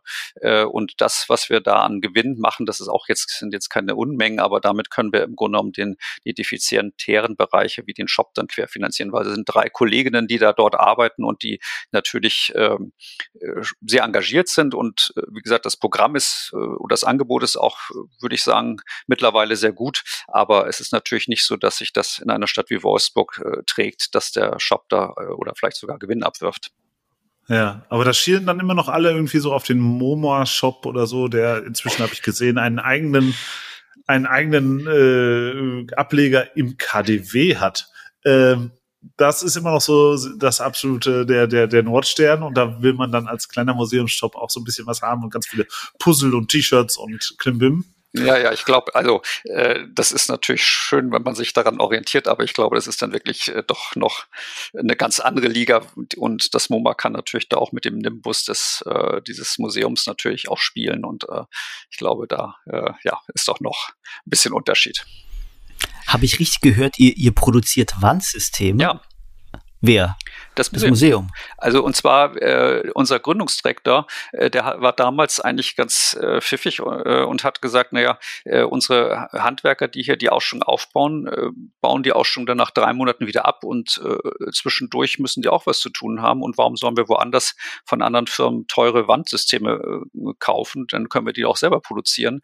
Und das ist mittlerweile so, also da gibt es auch Patente natürlich und das ist mittlerweile auch so professionalisiert worden, dass wir unsere Systeme, obwohl wir da nie dafür Werbung gemacht haben, mittlerweile in alle Welt äh, verkaufen. Also die sind schon nach Amerika gegangen, nach Japan. Wir haben jetzt gerade in, äh, in Norwegen sowohl das Munkmuseum als auch das neue Nationalmuseum mit mehreren hundert Meter Wänden versorgt und äh, das ist ein sehr simples System. Auch im ZKM haben wir das eingesetzt. In Aachen habe ich es eingeführt, äh, weil es äh, nur zusammengesteckt wird. Es kann also sehr leicht wieder auseinandergenommen werden, eingelagert werden, sehr platzsparend und muss nur alle paar Jahre dann mit neuen Holzplatten dann versorgt werden. Aber es ist eigentlich ein ziemlich gutes System und äh, ja, deswegen ist das so erfolgreich. Und das Geld, was wir damit verdienen, nutzen wir dann eben, um dann eben andere Bereiche, wie ich schon sagte, wie den Shop dann eben quer zu finanzieren.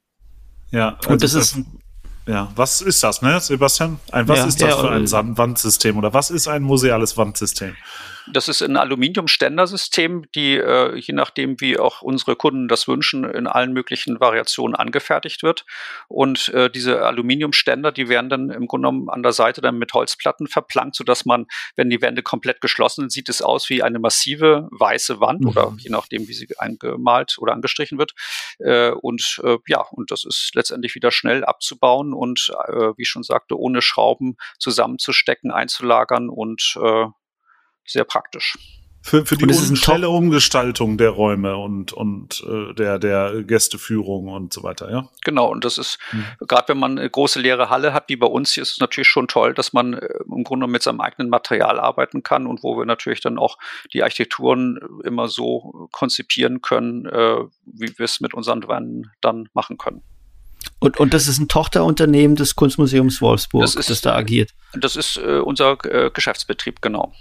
Aha. Und, und, und äh, kannst du da was verraten, wer, wer, wer Kunden sind, ob das auch Privatbereich ist oder nur musealer Kontext und, und, und vielleicht auch über Umsatz verraten? Nee, wir äh, beliefern also auch Galerien, wir beliefern äh, alle möglichen Institutionen, vor allen Dingen natürlich hauptsächlich Museumsbereich natürlich und ich hatte ja schon zwei Häuser in Norwegen genannt. Äh, wir haben das St. Louis Art Museum haben wir schon beliefert. Äh, in Japan komme ich, äh, habe ich jetzt gerade nicht auf dem Schirm, welches Museum dort, aber äh, irgendwie ist das wirklich durch Mund-zu-Mund-Propaganda, hat sich das so in der Kunstwelt rumgesprochen, dass unsere Wände äh, ganz gut zu gebrauchen sind. Und, äh, vor allen Dingen das Schöne ist eben, dass es, äh, man kann, kann sie nicht nur als Wände verwenden, sondern man kann sie auch als Regale benutzen. Man kann damit auch äh, im Grunde genommen skulpturale Arbeiten schaffen. Äh, das ist eigentlich äh, sehr vielfältig einzusetzen. Und wir haben jetzt zum Beispiel bei der Ausstellung Empowerment haben wir den größten Teil der Wände nicht verplankt, sondern haben sie im Grunde als offene Strukturen stehen gehabt, wo wir dann eben nur dann äh, Monitore oder oder äh, äh, Flachware äh, direkt an die an die Aluminiumleitern geschraubt haben. Und auch das war mal eine ganz neue Erfahrung und hat einfach eine wunderbare Offenheit und Großzügigkeit dann auch ermöglicht. Ich will noch mal bei dem Thema bleiben, das Niklas aufgemacht hat, Museumsshop. Finde ich nämlich auch super interessant, weil wir hier noch nie drüber gesprochen hatten. Äh, ich bin ja jemand, der tatsächlich so, äh, würde ich echt mal von mir behaupten, so über die letzten Jahre ziemlich genau gescreent hat, so Museumsshop. Und ich habe das Gefühl, dass man da ganz gut so eine Entwicklung absehen kann, die allgemein in der Kunst stattgefunden hat, dass es immer mehr in Richtung Unterhaltung geht. Ähm, tatsächlich auch so, ja, vielleicht sogar so ein bisschen äh, in Richtung Trash teilweise geht. Ähm, und mein Gefühl ist ja, dass im äh, dass in der Kunst gerade so eine ganz interessante Parallelentwicklung läuft. Dass einerseits durch die sozialen Medien bedingt die Kunst immer flacher wird, würde ich jetzt mal so pauschal behaupten, und andererseits die Institutionen, Museen ähm, immer intellektueller werden. Kannst du das nachvollziehen? Und kannst du, hast du eine Erklärung dafür, wa warum das so ist? Ob das dann irgendwie Gegenentwicklungen sind? Äh, äh, darf ich auch Fragen stellen oder muss ich nur antworten? Sehr gern. dann, äh, noch mal, dann sag doch kurz mal, weil du gerade sagtest, die Kunst wird immer flacher, wenn ich das richtig verstanden habe. Weil es gibt ja auch durchaus äh, einige Beispiele, wo ich äh, das mit Gegenteilen belegen könnte. In meiner Warnung in der Masse was ich jetzt äh, täglich ungefiltert über die sozialen Medien reingespült bekomme, äh, ist mein Gefühl, dass äh, es vor allen Dingen noch einen visuellen, visuellen Anspruch gibt und dass der inhaltliche Anspruch, dass der sehr abgenommen hat. Und, und mein Gefühl ist auch, dass heute so viel wie nie zuvor als Kunst angenommen wird, akzeptiert wird, weil es irgendwie so ein bisschen danach aussieht. Und es gibt immer mehr ähm, Influencerinnen und Influencer, die aus anderen Bereichen kommen und irgendwie in die Kunst rein wollen, weil sie das als in erster Linie als Einnahmequelle sehen. Es gibt äh, also immer weniger Künstlerinnen und Künstler haben Berührungsängste zu anderen Bereichen, die, naja, irgendwie für mich doch relativ kommerziell sind. Und dann sehe ich eben so Entwicklungen, dass ich finde, dass ganz viele Ausstellungen immer politischer werden, dass Kuratorinnen und Kuratoren immer politischer werden, immer, äh, ja, also ich finde, dass es sozusagen, wie ich es eben sagte, dass die Institutionen insgesamt intellektuellere Ansprüche verfolgen und vielleicht sogar einen Teil des Kunstpublikums damit auch überfordern. Also ja, ich stimme äh, dir zu, aber ich finde, das ist ja gerade einfach auch das Spannende an der Komplexität unserer Kunst äh, oder des Betriebssystems Kunst.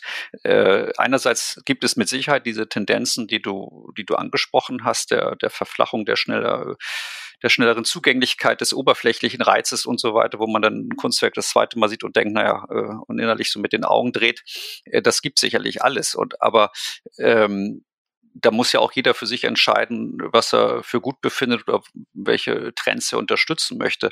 Und auf der anderen Seite, klar, haben wir dann wiederum die gegenteilige äh, Entwicklung, dass es äh, natürlich gerade vor dem Hintergrund der ganzen äh, aktuellen politischen Themen, wo es um Identitäten geht und so weiter, natürlich immer anspruchsvoller wird, immer mehr auch auf äh, sozusagen äh, Political Correctness, äh, sage ich jetzt mal, geachtet wird und ähm, ich meine, und das trotzdem ist man da natürlich als Museum ja auch in diesem Spannungsfeld, weil einerseits wird ja seit Jahren gefordert, dass wir irgendwie von diesem Sockel runterkommen müssen, dass wir eine leichte Zugänglichkeit gewähren müssen, dass wir die Menschen, die auch eben, dass wir sozusagen nicht mit unserem Herrschaftswissen kommen dürfen, sondern dass man die Menschen sozusagen auf ihrem jeweiligen Level abholt. Und dadurch dazu gehört natürlich auch, dass man in gewisser Weise das auch dann diese eine gewisse Niedrigschwelligkeit natürlich erstmal als zumindest als Einstiegslevel dann bieten muss. Äh, nichtsdestotrotz äh, möchte ich aber schon auch dafür natürlich auch äh, weiter kämpfen, dass, dass wir natürlich auch einen Anspruch haben, äh, der eben auch sich nicht nur durch die Ausstellung manifestiert, sondern natürlich eben auch über die Publikation, über die wir schon gesprochen haben. Aber das sind trotzdem äh, Entwicklungen, die da sind, die man auch nicht äh, leugnen äh, kann. Und äh, ich meine, wir haben es ja letztes Jahr auch ja gesehen mit der Documenta. Das war ja schon auch einerseits würde ich nach wie vor auch immer noch sagen, ein, ein unglaublich bereicherndes Angebot an, an Kunst, was man dort gesehen hat, wobei Dartner auch natürlich ein sehr offener und sehr weiter Kunstbegriff, der sehr stark ins Aktivistische ins äh, äh, gegangen ist und so. Und äh, natürlich war auch nicht alles jetzt die ganz große spannende Kunst, aber trotzdem fand ich es eine große Bereicherung, diese das Angebot zu bekommen in Kassel bei allem, was dort schiefgelaufen ist, aber äh, trotz allem eben eine eine gute eine gute Ausstellung, ein guter Überblick über Kunst aus dem sogenannten globalen Süden. Und das steht natürlich auf der einen Seite der Entwicklung, auf der anderen Seite natürlich die ganze Kommerzialisierung, äh, wo es oftmals dann wirklich nur noch darum geht, irgendwie, was man jetzt möglichst schnell und möglichst teuer an den Mann oder an die Frau bringen kann. Letztes Jahr ist es mir auch besonders krass nochmal irgendwie aufgefallen, weil ich direkt aus Basel, wie viele andere auch, dann nach Kassel gefahren bin, also sozusagen an die diametralen Enden äh, des Kunstsystems. Und äh, das war wirklich, also die ersten drei Tage, das war einfach eine tolle Atmosphäre in, in, in Kassel und man hat sich an den Kunstwerken und an den KünstlerInnen, die da waren, erfreut und ist mit denen ins Gespräch gekommen und es waren unglaublich tolle bereichernde Begegnungen. Äh, und ähm, ja, jetzt äh, weiß ich jetzt gar nicht, ob ich die Frage ich, ich, habe. Ich, ja, ich, ich finde die, äh, vielleicht darf ich noch mal ähm, ergänzen, ich finde die Kunsthalle München ja so ein tolles Beispiel für die Aux Auswüchse der, der Kommerzialisierung. Und äh, das ist tatsächlich eigentlich so, ich will es relativ wertfrei, äh, jetzt mal, äh, meine es relativ wertfrei. Also ähm, die Ausstellung, also sozusagen eine Ausstellung nach der anderen beschäftigt sich mit Mode, Models, äh, mal, relativ oberflächlichen Themen. Ähm, würde ich mal sagen, erreicht damit aber doch äh, ziemlich großes Publikum und irgendwie schafft die Kunsthalle München es ja auch dadurch so Glanzlichter oder, oder, oder so Glanzlichter, so, so, so Schlaglichter im, im jährlichen Ausstellungskatalog zu schaffen.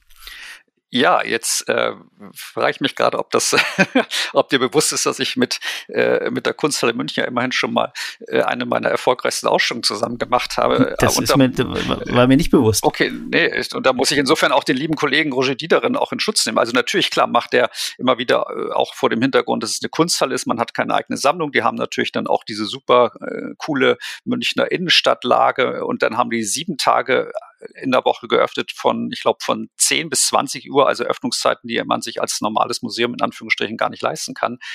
Äh, und natürlich sind das sehr äh, populäre Ausstellung. Jetzt wurde ja gerade letzte Woche da Flower Power eröffnet, wo es um Blumen in der Kunst ging äh, oder geht, ähm, aber auch auf einer sehr reflektierten und äh, wie ich finde auch äh, fundierten Art und Weise. Und wir haben damals, als ich noch in Aachen war, die Ausstellung Lust der Täuschung zusammen gemacht, äh, wo wir uns um also Ausstellung des Jahres 2018. Nee, nee, nee, nee, nee, das war das war Flashes of the ah. Future, das war meine ah, okay. äh, meine 68 Ausstellung. Nee, nee, aber Lust der Täuschung war tatsächlich eben äh, in der Kunsthalle München äh, eine der erfolgreichsten Ausstellungen. Ich glaube, die haben 280.000 BesucherInnen gehabt äh, und selbst in Aachen war es tatsächlich äh, mit 45.000 BesucherInnen die erfolgreichste Ausstellung, das Ludwig Forum jemals erlebt hat. Also das war eine Ausstellung, die wirklich die gesamte Familie angesprochen hat, weil da jeder sich abgeholte fühlte und ich glaube, sie war deshalb so erfolgreich, weil man auf der einen Seite seinen Spaß wirklich im, im einfachsten Sinne haben konnte an diesen ganzen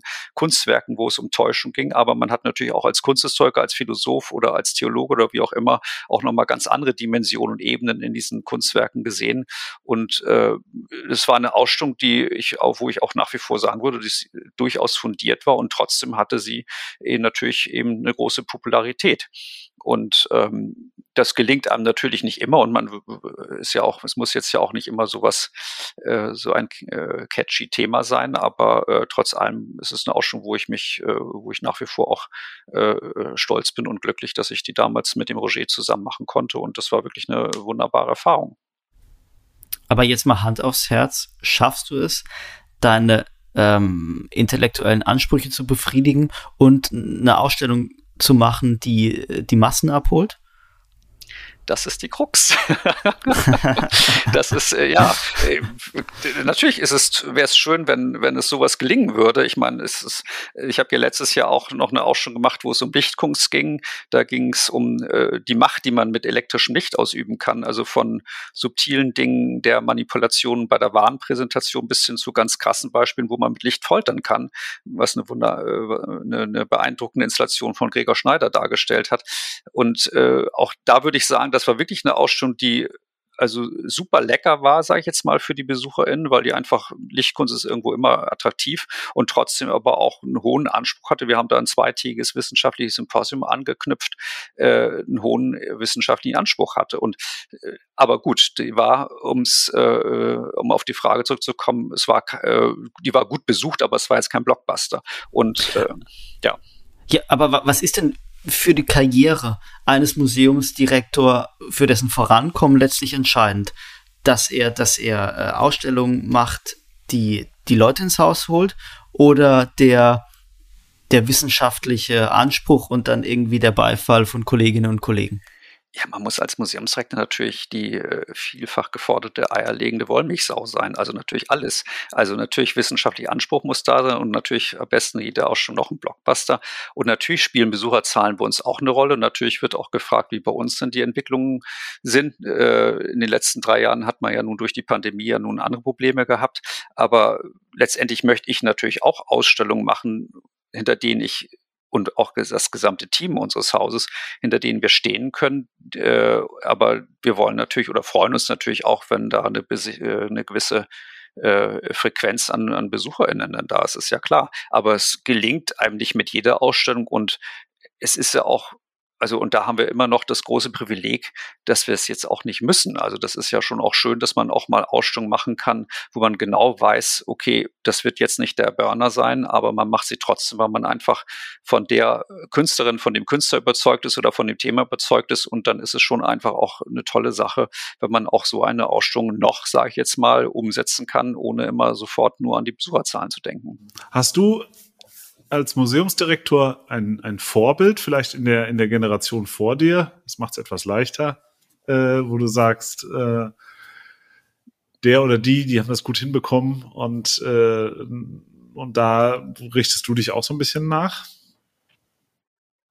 Ach ja, da gibt es ja einige Beispiele. Also äh, ich meine, äh, Max Sollein hat jetzt relativ wenig auch schon, glaube ich, selbst kuratiert, aber der hat das schon auch äh, verstanden, immer äh, gute Themen zu setzen und trotzdem eben natürlich auch äh, die Besucher äh, anzulocken. Also da gibt's, äh, ich meine, in vielen Museen ja gute Kolleginnen und Kollegen, die das wirklich sehr gut schaffen. Also insofern, ja. Wer ist der Weltbeste?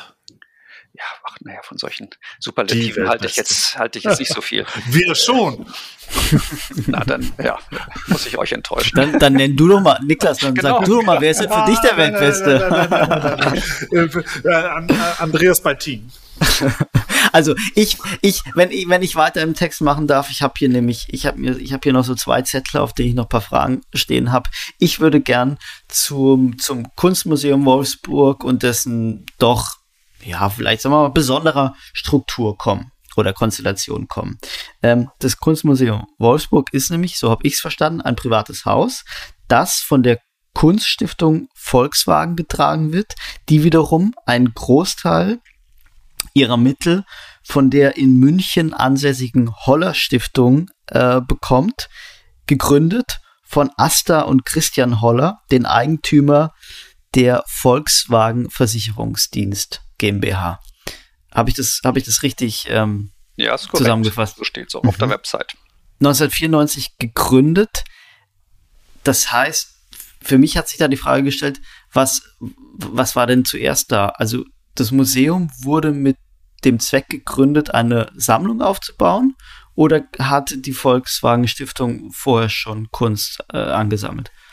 Äh, nein, also es sollte im Grunde genommen eigentlich ursprünglich äh, nur eine Kunsthalle werden und kein Museum, also ein Haus ohne Sammlung. Das hat sich eigentlich dann erst später ergeben. Nein, die Idee äh, zu unserem Museum ging tatsächlich von dem ehemaligen Vorstandsvorsitzenden von Volkswagen aus, Karl Horst Hahn, der jetzt letzten Monat im Alter von 96 Jahren äh, gestorben ist, äh, der hatte die Idee oder die Vision, dass äh, Wolfsburg ein Kunstmuseum braucht. Und dann hat er es tatsächlich verstanden, die entsprechenden Protagonisten zusammenzubringen. Das heißt, die Stadt hat äh, das Grundstück gegeben, äh, Volkswagen hat den Bau mitfinanziert und dann gab es eben auch noch eine ganze Reihe von Mäzenen und unter anderem eben auch die Asta und Christian Holler Stiftung Stiftung, die beiden, äh, du hast es ja schon genannt, äh, denen gehörten früher dieser Versicherungsdienst, äh, womit offensichtlich ein großes Vermögen zusammengetragen worden ist. Und äh, Herr Holler ist schon äh, in den 60er Jahren gestorben und äh, Herr Hahn hat es tatsächlich dann geschafft, die Asta Holler, die Witwe, dazu zu bringen oder sie zu reden, eben äh, ein Teil ihres äh, Vermögens oder beziehungsweise die Ausschüttungen der Stiftung, in denen das ganze Vermögen dann geflossen ist, dann äh, zu unseren Gunsten auszugeben. Und dadurch war es möglich, dann überhaupt den Betrieb aufzunehmen. Und bis heute werden wir eben tatsächlich auch noch äh, zu einem großen Teil eben von der Asta und Christian Holler Stiftung in unserem Betrieb unterstützt. Und die andere Hälfte kommt eben von dem bereits genannten äh, Volkswagen-Konzern, der eben die andere und die andere Hälfte dazu steuert. Genau. Und das Ganze wird eben äh, über die Kunststiftung Volkswagen äh, eben dann hier getragen. Und, und wie ist das jetzt mit der Sammlung? Also ab wann hat man sich entschieden, eine Sammlung aufzubauen? Das hat dann auch noch der Gründungsrektor Heiß von Heil, Teil war das damals, der hat äh, gesagt, naja, also wir, man hätte auch viel größere Chancen, womit er ja auch ja immer noch äh, vollkommen recht hat und auch damals natürlich recht hatte, dass äh, wenn man große Ausstellungen konzipieren will mit, mit international renommierten KünstlerInnen, dass man natürlich da sehr viel größere Chancen hat, eben auch Leihgaben zu bekommen, wenn man selber auch was hat. Und in den ersten Jahren gab es eben auch ein Ankaufs Einkaufsbudget und da wurde dann eben auch äh, sehr viel Kunst angekauft, hochgerätige Kunst äh, und äh, auch das wurde eigentlich sehr äh, intelligent angelegt, weil Heiß hat damals gesagt, äh, wir sammeln nur das, was im Umkreis von ungefähr 200 Kilometer nicht gesammelt wird. Also deswegen gibt es in unserer Sammlung eben auch kein Baselitz und kein Gerhard Richter äh, und so, sondern man hat im Grunde genommen eher antizyklisch gesammelt und sich auf die Positionen konzentriert, die nicht in Berlin und nicht in Hannover und nicht in Hamburg gesammelt worden sind und dadurch ist eben doch eine sehr schöne und sehr große Sammlung zusammengekommen. Immerhin haben wir jetzt fast 1000 Werke in der Sammlung. Der Schwerpunkt äh, lag auf Fotografie und auf großen Installationen. Äh, wir haben mehrere große Installationen von Rebecca Horn, von äh, Christian Boltanski. Äh, wir haben aber auch äh, eben sehr viel äh, Fotografie von Andreas Gurski beispielsweise, Cindy Sherman, also so die ganz wichtigen Positionen, die heute natürlich alle kanonisiert sind, aber vor 30 Jahren schon auch noch nicht ganz so etabliert waren wie heute. Und, und diesen Stellenwert, ähm, den das Museum heute hat, in 30 Jahren hinzubekommen, bedeutet, dass man da ziemlich ambitioniert vorgegangen ist und wahrscheinlich ein durchaus sehenswertes Budget zur Verfügung hatte, vielleicht sogar noch hat, das irgendwie äh, seinesgleichen sucht, oder? Ja, wir haben leider schon lange kein Ankaufsbudget mehr. Also das ist tatsächlich äh, schon seit äh, 20 Jahren gibt es das nicht mehr. Wir haben einen sehr engagierten Freundeskreis, der uns einmal im Jahr äh, Kunstankäufe ermöglicht und was jetzt in den letzten Jahren äh, ganz massiv zugenommen hat und worüber ich mich auch sehr, sehr freue, ist, dass wir also doch eine relativ große Anzahl von Sammlerinnen und Sammlern haben, aber auch von Künstlerinnen und Künstlern, die uns tatsächlich Kunstwerke schenken. Und äh, natürlich ist es eine andere äh, Sammlungskonzeption, als wenn man jetzt völlig frei selber entscheiden kann, was man kauft. Äh, aber wir suchen natürlich aus. Es gibt auch äh, natürlich immer wieder äh, den Fall, dass man Kunstwerke ablehnen. Aber in der Regel sind die Sammler und Sammlerinnen, die eng mit unserem Haus vertraut sind, die wissen natürlich schon auch, in welche Richtung wir sammeln oder was uns interessiert. Und da haben wir jetzt äh, gerade in den letzten Jahren also wirklich ganz fantastische äh, Kunstwerke geschenkt bekommen von KünstlerInnen wie für Lydia Barlow beispielsweise, wie Nairi Bagramian, äh, aber auch ältere Positionen wie Otto Pine und so weiter, wo wir dann eben tatsächlich auch unsere Sammlung substanziell und gut ausbauen konnten und äh, aber auch natürlich nicht nur äh, im, im europäischen oder im westlichen Kontext, sondern auch darüber hinaus dann auch punktuell eben auch im, im äh, globalen Kontext. Nach welchen Kriterien wird denn ein Kunstwerk abgelehnt? Wenn wir sagen, es äh, erfüllt nicht unsere Qualitätsansprüche oder es, wenn es jetzt beispielsweise überhaupt nicht passt oder äh, auch vielleicht oder zu alt ist. Also wir haben unsere Sammlung startet mit dem Jahr 1968. Äh, also wenn wir jetzt etwas angeboten bekommen würden, was keine Ahnung aus den 30er Jahren wäre, dann äh, würden wir es vermutlich ablehnen, weil wir sagen, naja, es ist im Grunde genommen würde es nicht zur Sammlung passen. Aber es äh, kommt natürlich von Fall zu Fall drauf an.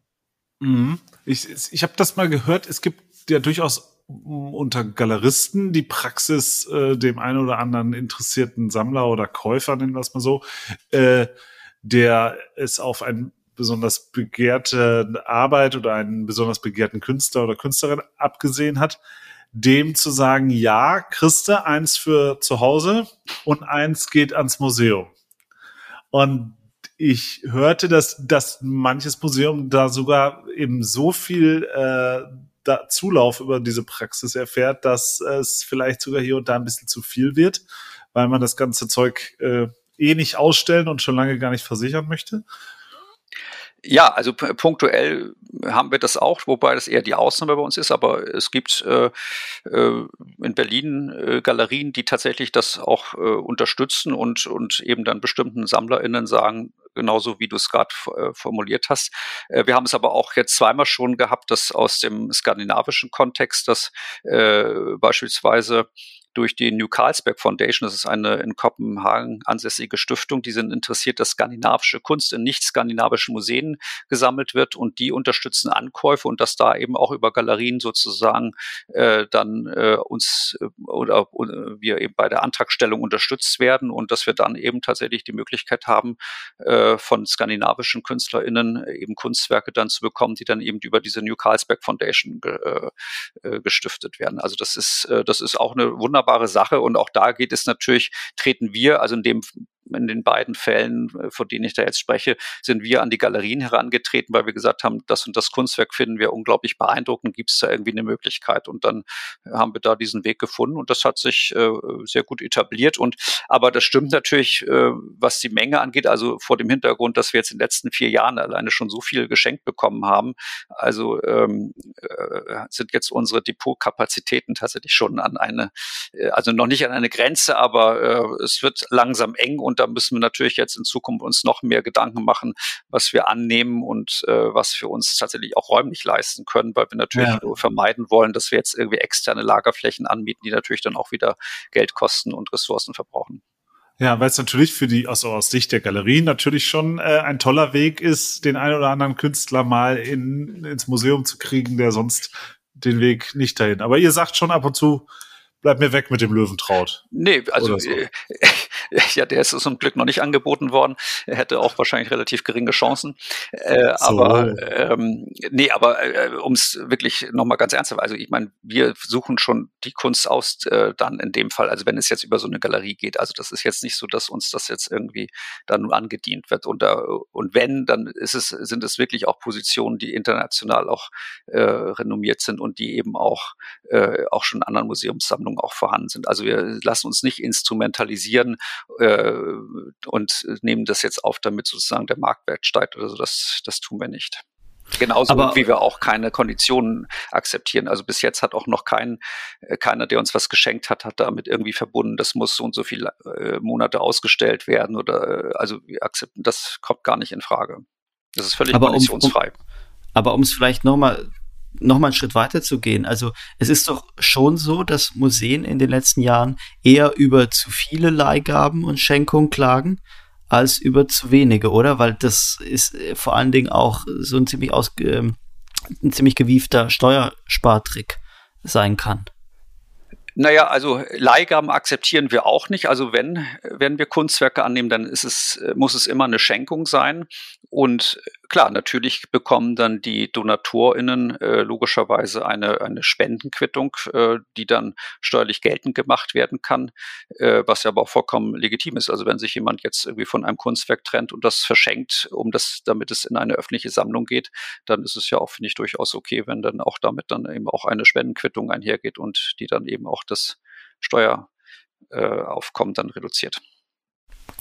Dein Einstand als äh, neuer Direktor im April 2019, der verlief ja eher unruhig, was weniger mit dir zu tun hatte als mit deinem Vorgänger ähm, Ralf Beil und ähm, dessen, dessen Ölausstellung, die wir eben schon, äh, schon angesprochen hatten.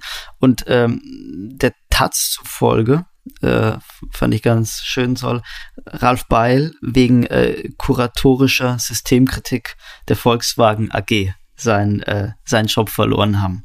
Ähm, sind Wolfsburger Museumsleiter weniger unabhängig, als sie selbst vielleicht wahrnehmen?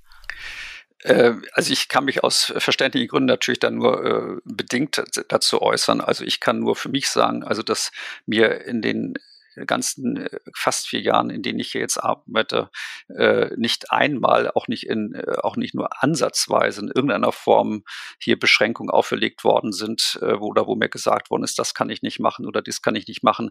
Ich äh, habe bei meinem ersten Forschungsgespräch, so viel kann ich dann doch sagen, hat man mir gesagt, dass es da diese Ölausstellung geben soll, äh, ob ich die denn auch machen würde. Und da habe ich ohne lange nachzudenken sofort gesagt, ja, wahnsinnig gerne, weil ich finde das Thema total spannend. Ich fand es auch spannend, äh, natürlich in einer Stadt wie gerade in Wolfsburg äh, so ein Thema umzusetzen. Und ähm, wenn das tatsächlich ein Ausschusskriterium gewesen wäre, dann hätte man sich wahrscheinlich nicht für mich entschieden. Also insofern äh, sind diese ganzen äh, Gerüchte oder Unterstellungen oder Meinungen, die da so im äh, verbreitet worden sind oder immer noch sich halten, äh, es ist natürlich ja äh, für manche vielleicht naheliegend und und äh, wo man dann meint, naja, das ist äh, kann ja gar nicht anders sein, aber äh, es ist tatsächlich alles aus dem Bereich des äh, dem, des Märchens. Aber könntest du es für uns mal transparent machen, wer bei so einem ähm, Museum Entscheiderin, Entscheider ist, wer da den Hut auf hat, mit wie vielen Menschen du dich äh, absprechen musst? Das sind im Grunde genommen ganz transparente Vorgänge, wie es in jeder anderen Stiftung auch ist. Gibt es auch bei uns ein Kuratorium. Äh, das ist mit verschiedenen äh, Persönlichkeiten äh, aus besetzt. Äh, zweimal im Jahr kommt es zusammen. Ich stelle dort, äh, also einmal berichten wir über, über das, was wir gemacht haben und, ein, und dann ist ein zentraler Teil natürlich, dass ich das Programm vorstelle, was ich in den nächsten Monaten äh, vorhabe. Und ähm, das ist, äh, also bis jetzt äh, hat da, gab es da nie Rückfragen oder, oder Kritiken oder äh, wie auch immer. Also das ist, äh, wird dann abgesegnet und dann ist gut. Und ich habe gerade neulich noch äh, gehört, dass es also bei vielen anderen Stiftungen alles andere als jetzt so glatt läuft, dass da oftmals wirklich sehr viel mehr Kritik kommt oder Nachfragen oder wie auch immer. Äh, gut, das kann ich nicht beurteilen. Das ist jetzt äh, die, die erste Stiftung, in der ich tätig bin oder für die ich tätig bin. Also insofern kann ich nur für meine Erfahrungen sagen, also das ist wirklich völlig, völlig easy und entspannt und äh, man nimmt das in der Regel alles mit äh, Wohlwollen und mit Begeisterung zur Kenntnis. Ich, ich will noch einmal mit einer letzten Tat, äh, mit einer letzten Tatsache kommen, weil die, die, die Tat hat sich da irgendwie so ein bisschen eingefahren. Ja. So 2019, 2020 aufs Kunstmuseum Wolfsburg. Aber äh, die, die Kollegin Bettina Maria Brosowski, ja. die ich, äh, die ich vorher nicht kannte, äh, die, die ähm, schrieb 2020 in einem Artikel, das fand ich doch irgendwie eine ganz schöne Formulierung. Beide, das Kunstmuseum und der VfL Wolfsburg, sind gut alimentierte Kinder des ortsansässigen weltgrößten Autobauers, des VW-Konzerns, und von beiden wird erwartet, dass sie ganz oben mitspielen. Ähm, ist es so? Wird, wird von dir äh, Spitzenleistung erwartet? Äh, ja, was soll ich dazu sagen? Also ich meine, also natürlich, was heißt Spitzenleistung? Also natürlich erwartet man von mir, dass ich äh, einen guten Job mache und ich glaube, das sagen zu dürfen, dass ich das auch äh, mache. Äh, und ich möchte mich da jetzt auch nicht mit dem VfL vergleichen oder in einen Topf werfen. Also äh, der VfL ist um einiges, äh, um ein Vielfaches höher alimentiert, um das Wort aufzugreifen. Und ja, also das ist, äh, ich, ich kenne Frau Bosowski natürlich und äh, wir sind, sehen uns natürlich auch fast regelmäßig, weil sie doch immer sehr äh, gerne zu unseren äh, Pressekonferenzen kommt und so weiter. Und sie hat ihre eigene Meinung und das ist ja auch gut und richtig so und, und äh, es wäre insofern äh, ja, ist, bin ich immer gespannt über ihre und freue mich über ihre Artikel. Wir lassen uns jetzt hier auch nicht Spitzenleistung zum Vorwurf machen, gell? Ja, ist immer die Frage, was man unter Spitzenleistung versteht. Ich meine, ich kann jetzt, also dass ich, also dass wir jetzt nicht hier in der Liga des MoMAs spielen, ich glaube, das wäre zu viel verlangt und äh, es erwartet auch überhaupt keiner. Aber nochmal, also ich glaube, dass man einfach erwartet, dass hier das Haus mit äh, einem spannenden Programm äh, gefahren wird und äh, das würde ich schon auch für mich in Anspruch nehmen wollen, dass wir das auch tun. Also insofern äh, glaube ich, Spitzenleistung war ja sowieso eine Formulierung von mir. Die Kollegin äh, meinte ja ganz oben mitspielen. Aber was ich damit eigentlich bezwecken wollte, ist sozusagen äh, mal kurz über vielleicht diese Illusion beiseite räumen. Es ist nicht so, dass der VW-Vorstand hier täglich bei dir im Büro steht und Nein. dich maßregelt. Nein, okay. Definitiv nicht. Also es ist äh, alles andere als, als das. Also das ist wirklich, äh, also natürlich hin und wieder gibt es Begegnungen, aber äh, wo dann äh, der eine oder andere aus dem Vorstand herkommt und äh, eine Führung mit, mit der Familie oder mit dem Team macht und so weiter, die werden auch ganz normal bezahlt und äh, das ist jetzt sozusagen keine Leistung, die wir hier pro bono erbringen müssen. Also insofern ist es alles eine ganz äh, transparente und eigentlich völlig unauffällige Geschichte. Also es tut mir jetzt leid, dass ich hier keine, keine Skandalitäten sozusagen. Was für für einen Dienstwagen fährst du? Gar keinen. Ich fahre ein Fahrrad. Ich hätte tatsächlich äh, den Anspruch auf einen Dienstwagen, aber äh, ich habe den gleich, als ich hier angefangen habe, gesagt, ich brauche eigentlich keinen Dienstwagen. Und äh, ich, mein Hauptwohnsitz ist ja in Berlin. Insofern freue ich mich, dass ich sozusagen mit dem Fahrrad dann zum Bahnhof und zurückfahre. Und für Fahrten, wo ich ein Auto brauche, haben wir jetzt seit letztem Jahr einen kleinen E-Up, so ein kleines, das kleinste Elektroauto von Volkswagen, den wir wir ganz normal beim VW-Händler gekauft haben. Also äh, auch und äh, genau, der fährt uns dann äh, hin und wieder dann äh, irgendwo hin. Aber ansonsten habe ich keinen Zwang haben wir das auch noch geklärt. Ja. Sebastian, ich glaube, wir haben auch so ziemlich alles geklärt, oder? Total, absolut, ja. absolut. Ich habe nur zum Ra ich habe noch eine Rauswerferfrage, wenn ich, ich bin darf. gespannt. Na, bitte. Der Andreas, du gehörst, du gehörtest zu zu einem der Unterzeichner äh, dieses Briefs an Monika Krütters, der ähm, während der Pandemie die Wiedereröffnung der Museen gefordert Noch so ein hat. leichtes Thema zum Schluss. Ja, das kann man, kann man, glaube ich, ganz. Ich will das mit einer Frage kurz abhandeln, weil es wird ja jetzt viel über gemachte Fehler im Zusammenhang mit Corona gesprochen. Roland Wieler hat, glaube ich, auch ähm, bekannt, dass es ein Fehler war, Schulen zu schließen. Ähm, ich glaube, die Antwort ist erwartbar. Aber würdest du sagen, dass es ein Fehler war, die Museen zu schließen? Ja, äh, weil es gab ja, äh, ich glaube, es war im Frühjahr 2020, da hat äh, die TU in Berlin eine wissenschaftliche Studie veröffentlicht, die ja belegt hat, dass im Grunde genommen das Ansteckungsrisiko in den äh, Kulturinstitutionen wie Museen zu den allergeringsten gehört. Ich glaube, es gab da ein vier- oder sechsprozentiges Ansteckungsrisiko, also äußerst gering. Und äh, was ja daran liegt, dass einfach die, der Luftumtausch extrem groß ist, dass man ja sowieso schon per se Abstand eigentlich von, äh, von seinen Nachbarn oder MitbesucherInnen äh, hält.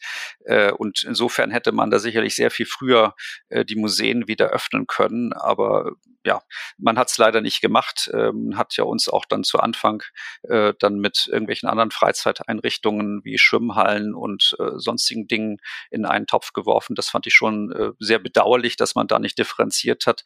Aber das war vielleicht auch aus einer ja, übergroßen Fürsorglichkeit oder Sorge heraus und so weiter und sicherlich auch natürlich, dass sich auch die Kulturverantwortlichen sich da nicht irgendwie äh, haben einer Kritik aussetzen lassen müssen. Aber ich denke mal, aus heutiger Perspektive kann man das sicherlich eindeutig bejahen, dass es ein Fehler war. Äh, empfinde ich auch so. Wir und werden uns alle viel verzeihen müssen, hat er gesagt. Ne? Richtig, der so. Ex-Bundesgesundheitsminister. Ja, vielen, Sinne. vielen Dank, lieber Andreas. Gerne. Es war sehr spannende Einblicke. Ich hoffe, nach Wolfsburg. Es sind ja einige, In, viele, viele äh, provokante Fragen ja gar nicht gekommen, mit denen ich gerechnet hatte, aber äh, wenn ihr damit zufrieden seid. Oh, da, da müssen wir Besserung, da müssen wir äh, Besserung ähm, versprechen für die nächsten, ja. für die nächsten Folgen. Aber wir, wir, vielleicht kommst du ja noch mal. Trotzdem, ganz herzlichen Dank. Danke auch an euch und äh, ja, äh, bis bald, vielleicht ja dann auch mal äh, persönlich in Wolfsburg. in Wolfsburg. In Wolfsburg. Ich glaub, ihr sitzt beide jetzt in, in Hamburg oder nein? Oder wie ist es? Berlin und Münster. Also ah. äh, in, der, in der Mitte wäre dann bei dir. So Ach, tatsächlich, immer noch, immer noch Münster tatsächlich. Ja, ja gut. Es gibt ja, ja, ja mittlerweile, glaube ich, direkte ICE-Verbindungen von Münster nach Wolfsburg. Das braucht nur zwei Stunden, der Zug. Äh, ja, das geht wirklich. Ja, dann, äh, das geht wirklich dann sehen wir uns gleich, Andreas. Ja, also später. Und du fährst heute Abend noch nach Berlin, oder? Ich habe auch äh, hier eine kleine ah, Wohnung, also insofern okay. bin ich äh, nicht jeden Tag auf die okay. Spirenzien der Deutschen Bahn äh, angewiesen. Insofern äh, okay. fahre ich erst dann am, am Donnerstag wieder nach Berlin zurück. Gottlob. Gottlob. Ja. Sehr schön. Also vielen also, Dank nochmal und bis wir bald. danken. Ciao. Danke auch und Cut.